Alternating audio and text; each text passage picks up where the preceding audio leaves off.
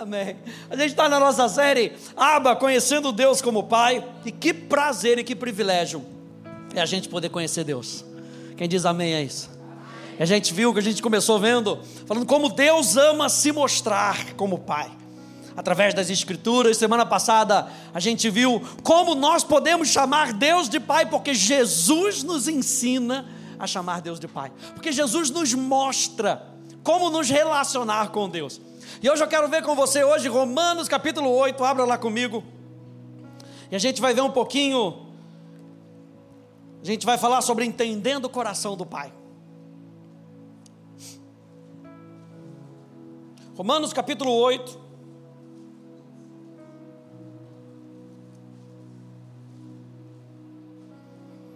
Meu Deus. Uh, que encontro é esse, hein? Aleluia. Hum. Romanos capítulo 8.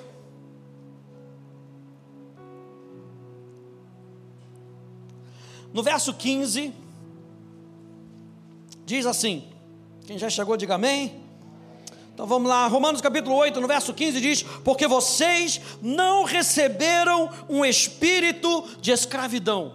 Quando Deus vem, Ele vem para libertar. Se o Filho vos libertar, verdadeiramente sereis livres. E Paulo está dizendo aqui: porque vocês não receberam um espírito de escravidão, para viverem outra vez atemorizados, mas receberam o espírito de adoção por meio do qual nós clamamos, Abba Pai. Ou seja, eu e você recebemos o Espírito Santo para que nós possamos nos relacionar com Deus como Pai. Olha só essa frase: quando o Espírito Santo habita em nós, um dos nossos primeiros e maiores privilégios é dirigir-nos a Deus como Abba Pai. E eu gosto dessa expressão Abba Pai, porque é uma expressão que fala de dois posicionamentos. A palavra aba, ava, fala de um filhinho que entende o seu relacionamento com o seu pai e confia nele. Uma criança pequena que onde o papai fala: "Pode se jogar na piscina que o papai te pega". Já viu como é que é? Como a criança se joga?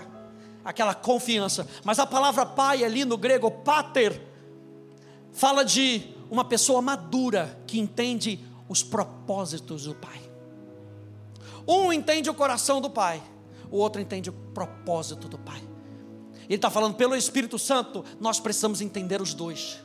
Porque quando a gente entende o caráter do Pai, a gente entende o propósito do Pai. Quando o Espírito Santo vem, nós temos o privilégio, diga privilégio, de nos dirigir a Deus como Pai. E Paulo está dizendo aqui então em Romanos 8, Gálatas capítulo 4, que ninguém pode instintivamente chamar a Deus de Abba Pai, a menos que seja habitado pelo Espírito do Pai. Ninguém pode verdadeiramente chamar Deus de Pai se não for morada do Espírito Santo. Olha só o que, que Sinclair Ferguson ele diz, olha só que frase, que texto legal, olha só, diz: Acho que esse é um teste real para saber se alguém é um cristão genuíno. Sei que os incrédulos podem dizer, por exemplo, as palavras do Pai Nosso. Tem muita gente que, se você pedir para repetir o Pai Nosso, sabe de có e salteado. Mas ele continua dizendo: Mas o que tenho notado é isso: que em uma crise, quando eles realmente se sentem pressionados contra a parede, o grito que emerge dos seus lábios é: Ó oh Deus, na melhor das hipóteses, e nunca, Abba Pai. Porque a menos que tenhamos nascido de novo pelo Espírito do Senhor Jesus, não temos os instintos dos verdadeiros filhos de Deus. E o que Deus quer é com que você conheça Deus, porque na hora da crise você pode saber que você tem um Pai que está com você, que te protege, que te levanta, que te dá força. É no momento da crise, sabe aquilo que a gente falou? Quando você quer saber o que um crente tem dentro, dá uma espremida nele. Pega aquela pasta de dente e dá uma pequena espremidinha dela, vê o que vai sair, vê se vai sair feijoada. Você acredita que lá dentro tem aquilo, o que o produtor colocou lá dentro. Quando o momento de crise vem, eu e você precisamos ter a certeza absoluta de que Deus não nos deu um espírito de escravidão para a gente viver no medo. Será que vai acontecer? Será que não vai acontecer? Será que meu futuro é certo? Será que meu passado foi perdoado? Como está o meu presente? Quando eu e você somos habitados pelo Espírito Santo, há uma certeza no nosso coração.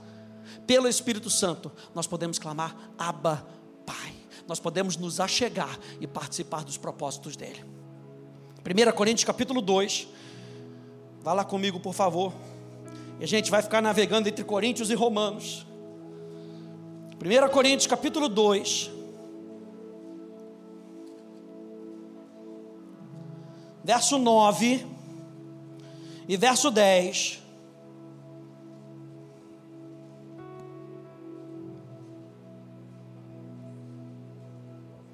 1 Coríntios, capítulo 2, verso 9, diz assim: Mas como está escrito, nem olhos viram, nem ouvidos ouviram, nem jamais penetrou no coração humano o que Deus tem preparado para aqueles que o amam. Quem ama a Deus, diga amém. amém. Mas ele continua dizendo: Deus, porém, revelou isso a nós por meio do Espírito, porque o Espírito sonda todas as coisas até mesmo as profundezas de Deus. Quer conhecer a Deus? Nós vimos na primeira, na primeira vez, conheça pelas Escrituras. Quer conhecer a Deus? Número dois, conheça pelo exemplo de Jesus. Número três, quer conhecer a Deus? Quer conhecer o Pai? Conheça pelo testemunho do Espírito, pela voz do Espírito Santo. O que, que nós podemos então perceber do coração do Pai? Eu quero ver com você cinco coisas. Número um, o Pai quer compartilhar o seu amor. O Pai quer compartilhar. A Bíblia fala que o amor de Deus é derramado pelo Espírito Santo nos nossos corações. Não foi derramado, não será derramado. Está sendo derramado nos nossos corações pelo Espírito Santo. Se você se abrir nessa noite, você vai conseguir captar o amor do Pai pela sua vida. O Pai quer compartilhar o seu amor.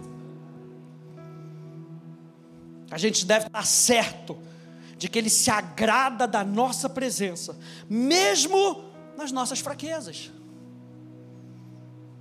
Você sabia que o Pai conhece todas as suas fraquezas e todos os seus defeitos?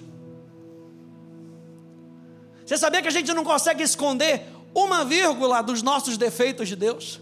Nem das nossas fraquezas, nem das nossas inabilidades. Não é isso que nos afasta de Deus. Deus quer você próximo. Quem, tá, quem diz amém a isso aí? Aleluia. Deus quer você próximo, não é a sua fraqueza ou a sua inabilidade que Deus vai falar, não, não está apto, não. Não.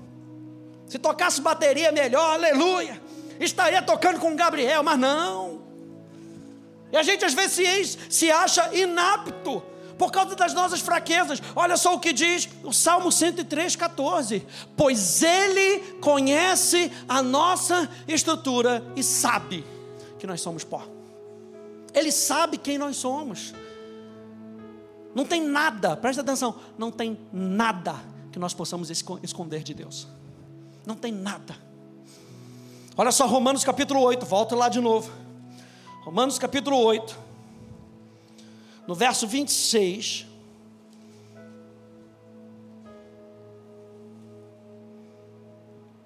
Ele diz assim: da mesma maneira, também o Espírito nos ajuda na nossa fraqueza. Então, a gente dizer para Deus que a gente é fraco, a gente dizer para Deus que a gente não é perfeito, é chovendo molhado. Ele nos deu o Espírito, o Espírito da adoção, para que você corra para o seu Pai. E o seu Pai resolve o seu problema. Ele diz: Eu coloquei o meu Espírito. Eu coloquei aquele que sonda o mais profundo do meu coração, e eu coloquei em você, para que você não tenha mais desculpa. Deus te ajuda nos seus defeitos, Deus te ajuda na sua fraqueza problema é que muitas vezes a gente tem um, um bando de Jonas, que corre de Deus, um bando de Adão, que vê que Deus está chegando e ele corre de Deus. Deus não quer que você preste atenção, Deus não quer com que você corra dele. Ele botou o Espírito Santo dentro de você, para você correr para Ele. Ele sabe das suas fraquezas, Ele sabe dos seus defeitos. Outra coisa, o Pai é paciente com a gente, aleluia. Romanos capítulo 2.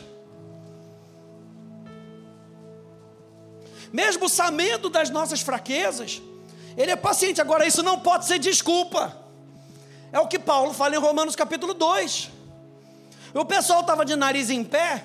Depois você dá uma lida, Romanos capítulo 1. E ele fala de pessoas que se entregaram às paixões desse mundo. E aí você vê uns moralistas se levantando e falando: não, a gente não faz isso não. Nós somos melhor do que eles. E aí o apóstolo Paulo está falando: vocês estão caindo no mesmo pecado. Vocês não estão dependendo de Deus. Capítulo 2, verso 1. Diz por isso, você é indesculpável quando julga os outros, não importando quem você é. Pois naquilo que julga o outro, você está condenando a si mesmo, porque pratica as mesmas coisas que os condena. Bem sabemos que o juízo de Deus é segundo a verdade contra os que praticam tais coisas. Ele está falando para a igreja, ele está falando para um grupo de crentes, ele não está falando para o pessoal do mundo.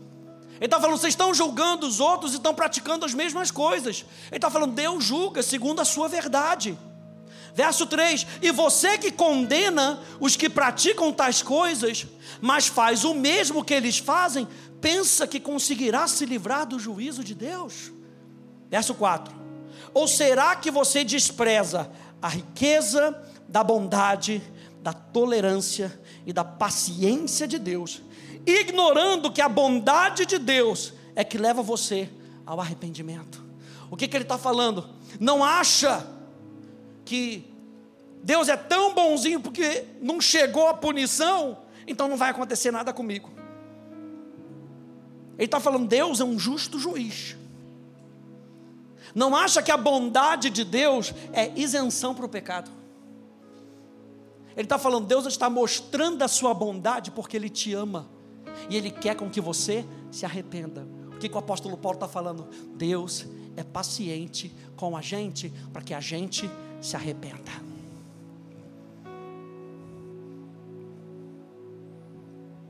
O Pai é paciente com a gente. Outra coisa, o Pai ama os perdidos, então. O Pai conhece as nossas fraquezas. E muitas vezes a gente dá muita desculpa e Deus é paciente com a gente. E da mesma forma, Ele está exercendo a sua paciência com as pessoas do mundo que não conhecem a Ele. Deus ama os perdidos. A gente estuda isso na Atos. Deus ama os perdidos. Lucas 19, verso 9 e 10 diz: Então Jesus lhe disse: Hoje houve salvação nessa casa, pois que também esse é filho de Abraão. Falando de Zaqueu. Porque o filho do homem veio buscar e salvar o perdido. Deus ama e Ele quer compartilhar o seu amor com a gente, mesmo com as nossas fraquezas. Ele quer compartilhar o seu amor através da sua bondade. A gente vai ver um capítulo só falando sobre a bondade de Deus. Então não vai embora não. Mais para frente, a gente vai falar só sobre características da bondade de Deus. Mas é importante a gente entender o quanto Deus nos ama e o quanto Ele é paciente com a gente e o quanto Ele é paciente com esse mundo. Ele veio para buscar, Ele veio para salvar o perdido, no qual eu e você fazemos parte. Número um, Ele quer demonstrar o seu amor. Número dois, o Pai planeja e provê para o nosso bem. Lembra que a gente está falando desse Espírito Santo que habita em nós e que ele constantemente nos guia, constantemente nos lembra. Eu creio que nessa semana você vai ser lembrado que o Pai planeja e provê para você. Ele não somente provê, ele planeja. Amanhã de manhã, quando você for acordar, pergunta para ele, Pai, qual é o teu plano para hoje? Porque é no planejamento dele que vem a provisão. A gente fica correndo atrás de qualquer tipo de provisão. A provisão está no planejamento de Deus. O Pai planeja e provê para mim e para você. 2 Coríntios capítulo 12. 2 Coríntios capítulo 12.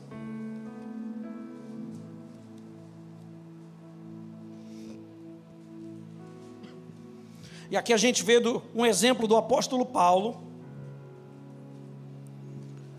2 Coríntios capítulo 12, no verso 14. Paulo falando de ir visitar a igreja dos Coríntios. E diz lá no verso 14: Eis que pela terceira vez estou pronto a ir ter convosco, e não vos serei pesado, pois não vou atrás dos vossos bens, mas procuro a vós outros não devem os filhos entesourar para os pais, mas os pais para os filhos. Deus tem bons tesouros para você. Deus não está atrás do seu dinheiro.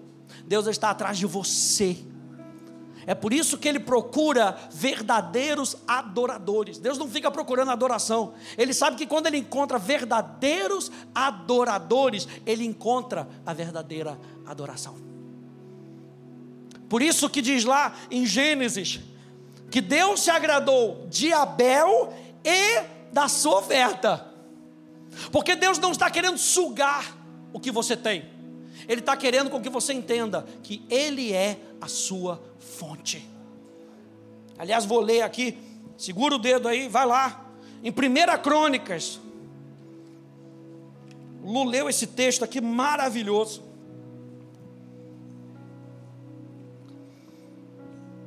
1 Crônicas, Velho Testamento. Vamos dar um salto na história. E vamos ler o que, que o homem, que é tido como segundo o coração de Deus, diz.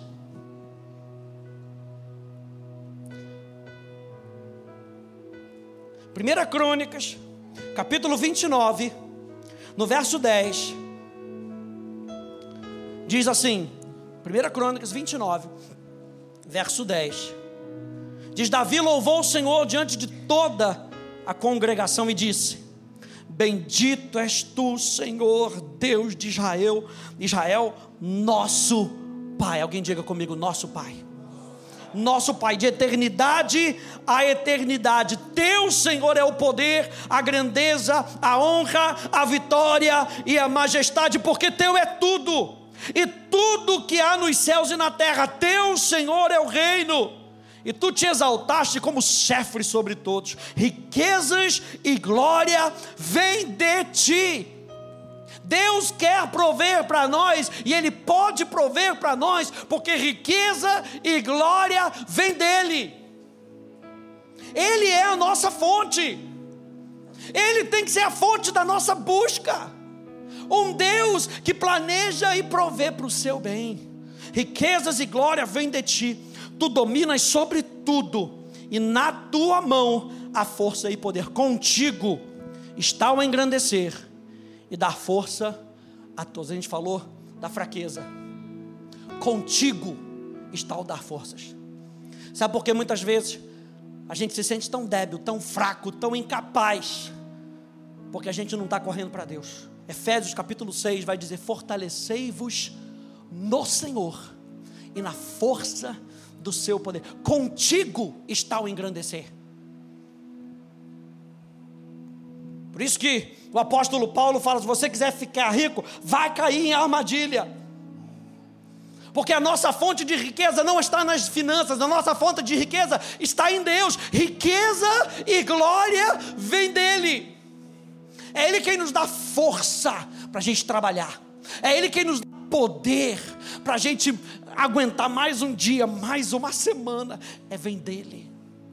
Eu quero que você entenda que o Pai planeja e provê para o seu bem. Mateus capítulo 6, verso 32 nos lembra, porque os gentios é que procuram todas essas coisas, os gentios é que ficam correndo atrás do prejuízo. Quem já falou essa frase? Não levanta a mão. Pastor, tem que correr atrás do prejuízo.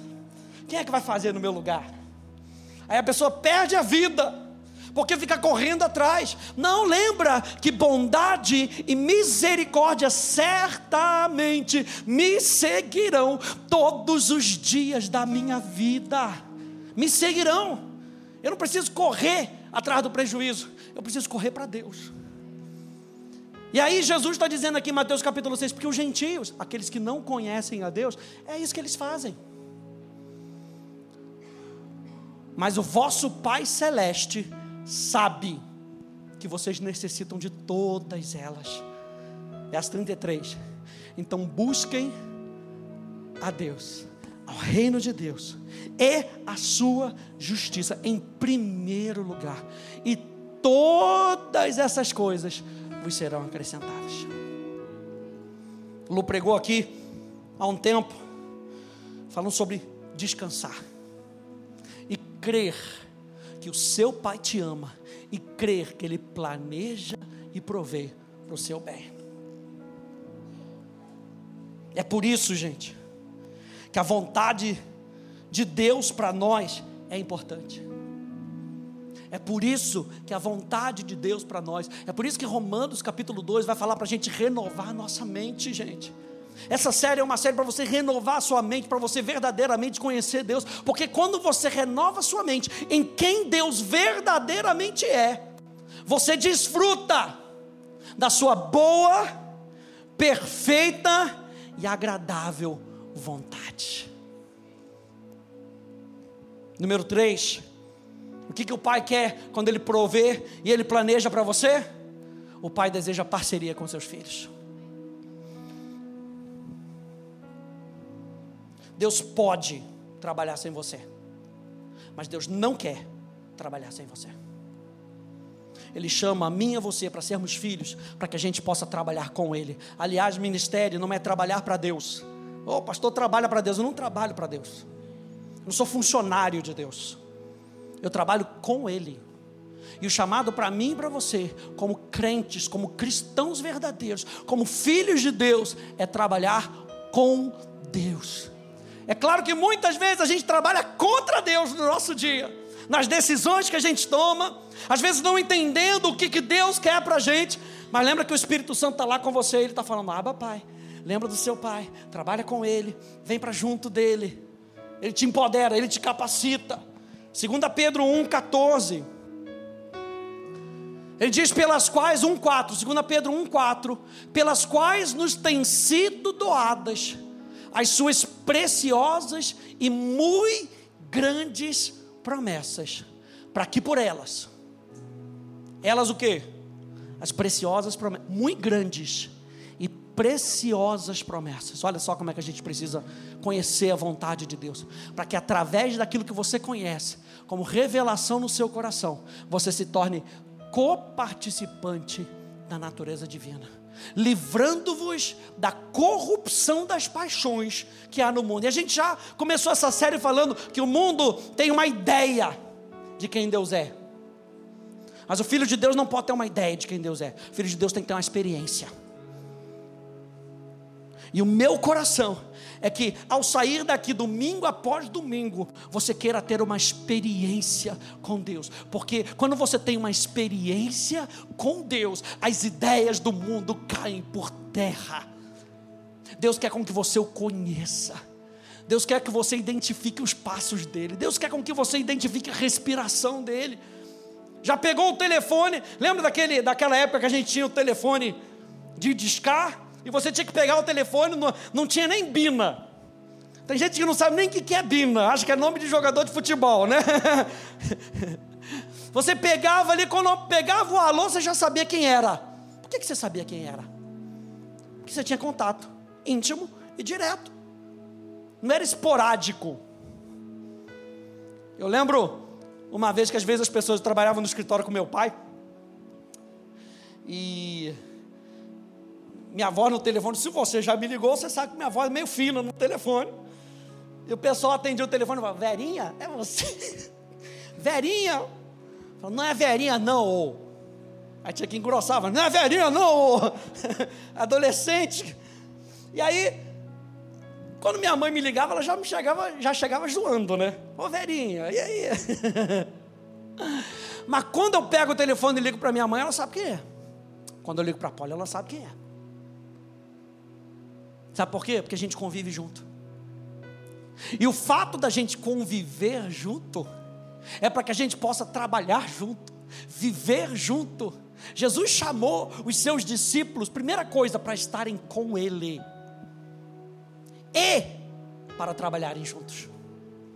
Por quê? Porque o discípulo tinha que se acostumar com o jeito de Jesus, com a mente de Jesus, com a maneira como Jesus fazia as coisas, a maneira como Jesus curava, a maneira como Jesus profetizava. Eu e você, quando nós andamos junto com o Pai, nós vamos nos acostumando a Ele. E a gente só consegue viver com o Pai se eu e você nascermos de novo. João capítulo 3. Jesus respondeu: Em verdade, em verdade lhes digo, que se alguém não nascer de novo, não pode ver o reino dos céus. A palavra ver aqui no grego é experimentar. Lembra que a gente começou falando que a pessoa ela não consegue chamar Deus de Pai se ela não tiver o Espírito Santo com ela.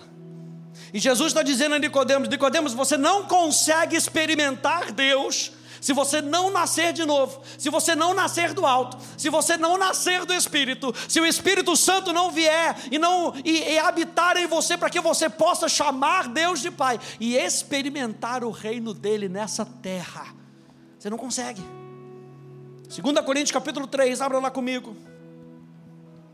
2 Coríntios, a gente está falando do Espírito Santo.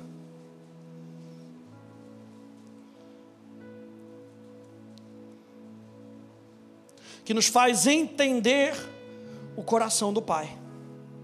2 Coríntios capítulo 3, verso 16, verso 18.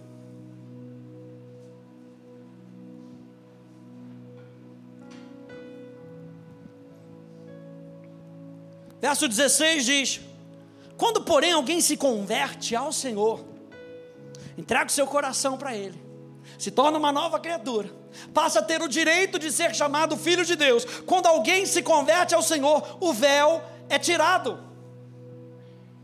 Ora, esse Senhor é o Espírito. E onde está o Espírito do Senhor, aí há liberdade.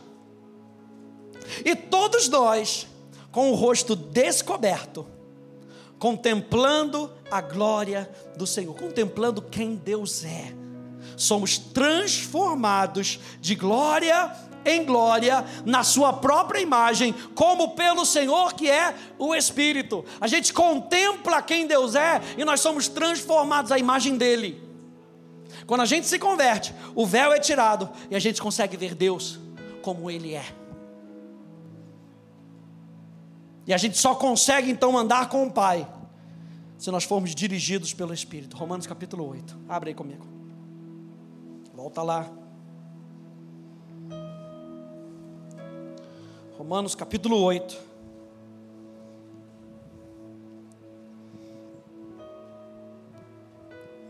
Verso 12 até o verso 14.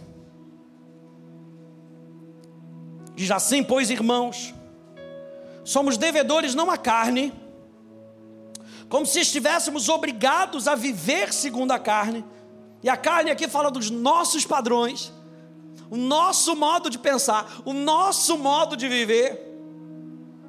Porque se vocês viverem segundo a carne, se vocês viverem como vocês querem viver, diz a palavra de Deus, caminharão para a morte. Mas se pelo Espírito mortificarem os feitos do corpo, ou seja, mortificarem as suas vontades, certamente viverão. Pois todos os que são guiados pelo Espírito de Deus são filhos de Deus.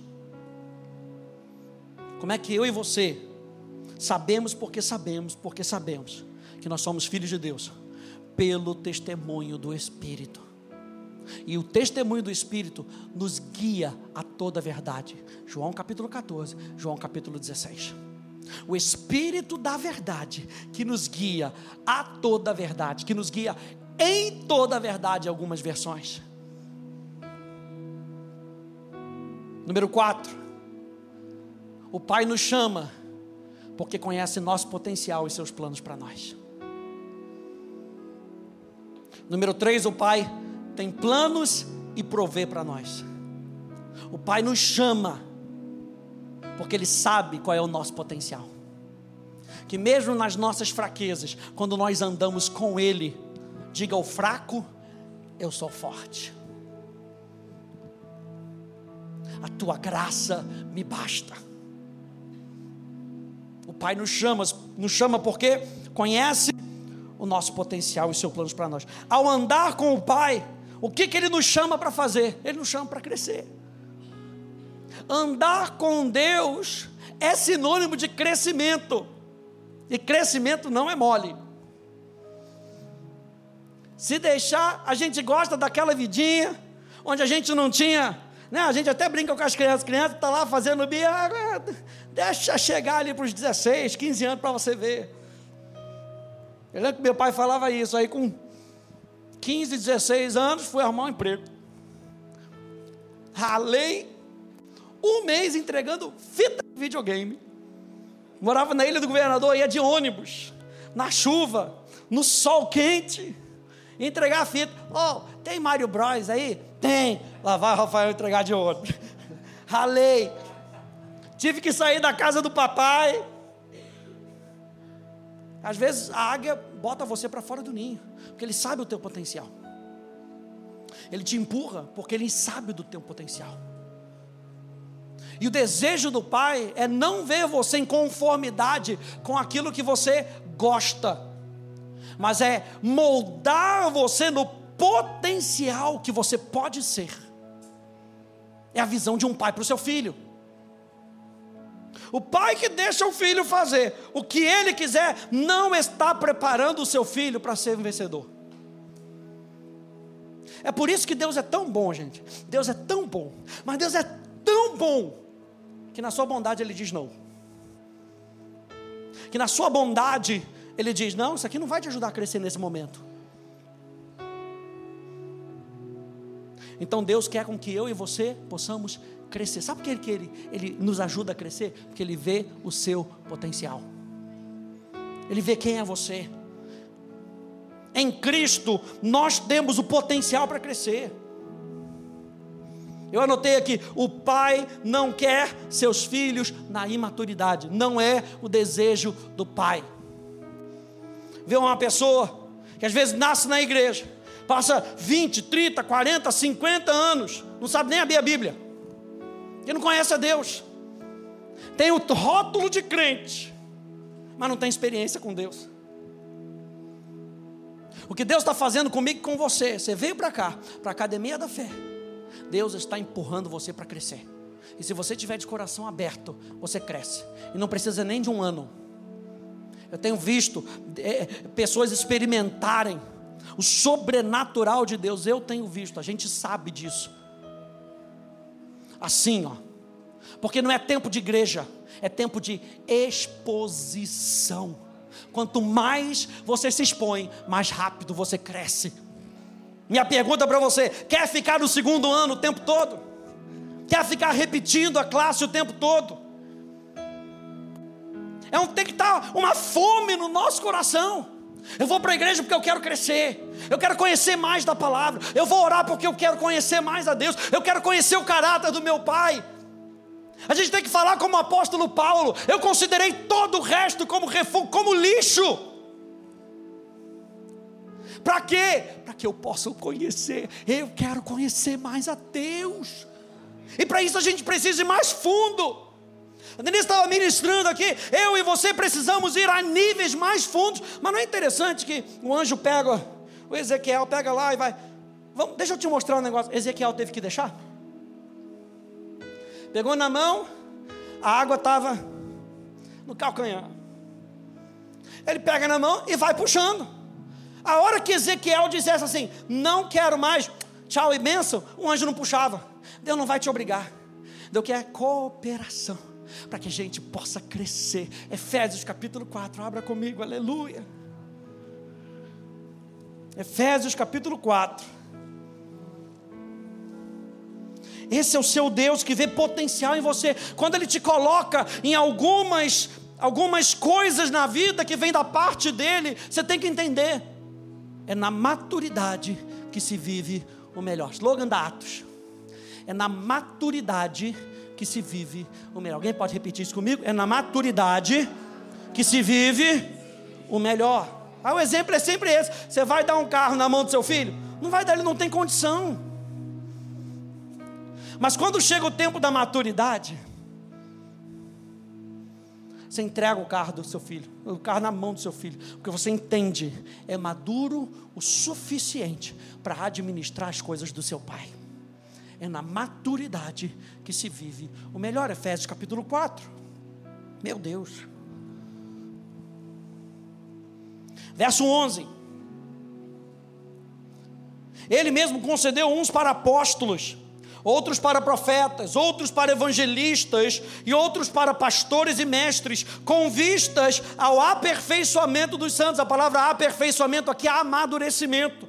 Ao aperfeiçoamento dos santos para o desempenho do seu serviço. Ele gasta tempo com você, te ajudando a crescer, para que você possa trabalhar com ele.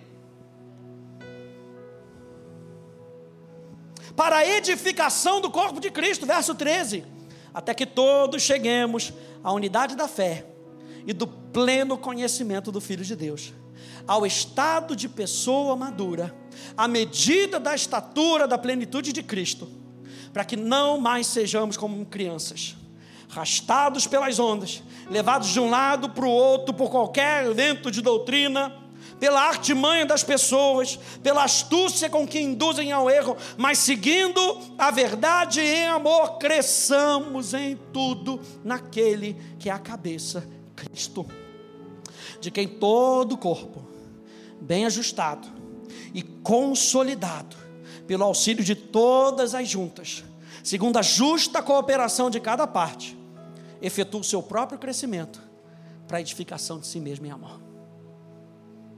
Então Deus espera com que a gente cresça.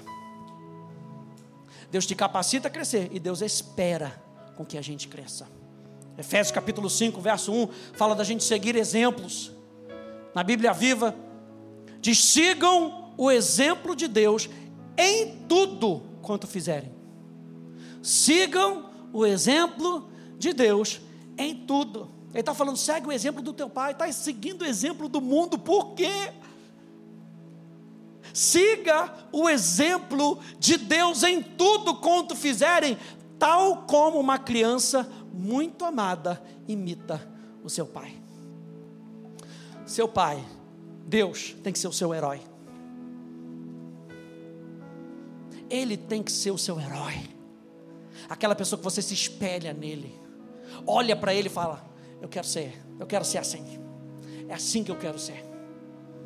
E é isso que o apóstolo Paulo está falando aqui em Efésios capítulo 5. Portanto, número 5, para a gente ir terminando. Não é esse. Não é esse. Ah, é esse. Mas número 5, o Pai quer nos treinar. Se Ele deseja com que a gente cresça, o desejo do Pai, do coração do Pai, é nos treinar. Ele não vai jogar você numa furada e vai falar assim: cresce você se vira. Deus não vira para a gente e fala se vira, porque a gente não consegue fazer o que Ele pede se não for com Ele. Quem pegou isso nessa noite? A gente não consegue fazer o que Deus pede para a gente fazer se não for com Ele. Então Ele espera com que você cresça, mas Ele te treina. Deus é tão maravilhoso, seu Pai é tão maravilhoso, que Ele sabe que para crescer, crescer, eu e você precisamos ser treinados. Gente, eu tenho certeza que domingo após domingo, se você vem com a sua seu chapéuzinho de discípulo, como eu falo, e o discípulo está disposto a ouvir, você aqui nesse culto você é treinado. Aqui nessa igreja você é treinado. Porque Deus quer o seu melhor. Paulo, como pai espiritual, ele revela o coração de Deus aos seus filhos na fé. 1 Tessalonicenses 2 diz: E sabeis ainda de que maneira, como o Pai a seus filhos, a cada um de vós exortamos, consolamos e admoestamos para viverdes por modo digno de Deus, que vos chama para o seu reino e sua glória. Paulo está falando, eu estou treinando vocês, admoestando, consolando. Exo, sabe o que é administrar? Chamar atenção. Dar ordens. A palavra admoestar, no grego, é dar uma ordem. Ele fala, eu estou fazendo isso como filhos, para que vocês possam viver por modo digno de Deus. Eu e vocês estamos sendo treinados. Quem está sendo treinado aí? Nós estamos sendo treinados. Diga aí para duas pessoas: não abandona o treinamento, não. Vira para outra pessoa e fala assim: não pede para sair. Aleluia. 02, não pede para sair. Aqui a gente não aceita desistente. Aleluia. 1 Coríntios 4,14 nos lembra: não vos escreva essas coisas, essas coisas para vos envergonhar. Pelo contrário, para vos admoestar como a filhos amados. A gente vai falar provavelmente semana que vem. Que Deus disciplina a quem ama. E o apóstolo Paulo está só lembrando aqui, pelo contrário, eu falo essas coisas para vos admoestar como a filhos meus amados. Efésios capítulo 6, no verso 4, na NVI, nos lembra: pais, não irritem seus filhos, antes, antes criem-nos segundo a instrução e o conselho do Senhor. O Senhor é sempre o parâmetro. Chora, esperneia, faça o que você quiser, mas o parâmetro sempre vai ser o Senhor. Se eu e você vamos conhecer a Deus, nós precisamos da instrução e do conselho do próprio Jesus. Ele é o exemplo, ele é o modelo. Ah, mas não é assim que eu vejo, mas é assim que Jesus mostra. Sabe aquelas passagens que a gente, a gente passa ali? Passa por cima dela, porque não é assim que eu vejo. Mas vamos ver em Jesus como é que Jesus lidou com as situações. Vamos ver como é que Jesus, como é que o Espírito Santo nos mostra através das Escrituras como é o nosso Pai. Vou terminar com essa frase. Quanto mais uma pessoa aprende e conhece sobre o Pai, mais ela anseia por Ele e declara como salmista: como a corça anseia por correntes de água, assim eu anseio por Ti, a Deus. Quanto mais eu e você conhecemos a Deus, mais a gente vai querer Deus. Eu digo para você nessa noite: não corra de Deus, não. Está correndo por quê? Ele sabe das suas fraquezas, Ele sabe dos seus defeitos, é Ele quem nos capacita, é Ele quem nos coloca para cima, é Ele quem nos dá força, é Ele quem provê para nós, é Ele quem tem planos para nós. Não corre dele, não, corre para Ele, porque Ele é a solução. Lembra na parábola do filho pródigo que o pai estava lá esperando, esperando o filho vir arrependido. O pai está esperando, o filho vir arrependido. Porque quando nós começamos a entender o coração do Pai, a gente abre espaço para trabalhar com Ele. E é isso que Deus espera de mim e de você. Talvez você esteja falando, mas quem sou eu? Bom, Jeremias tinha uns discursos desses, quem sou eu? Isaías teve um discurso desse, quem sou eu? E Deus tem que repreender e falar: não digas que você é assim porque eu te capacito. Toda palavra que eu colocar na tua boca você vai dizer. Não é na nossa força. Não é na nossa força. É na força que Deus nos dá. E a minha chamada para você hoje é vamos conhecer o Pai e entender o coração do Pai. Ele não quer com que a gente fique como a gente está. Ele quer com que a gente prossiga para a maturidade. E Ele nos treina.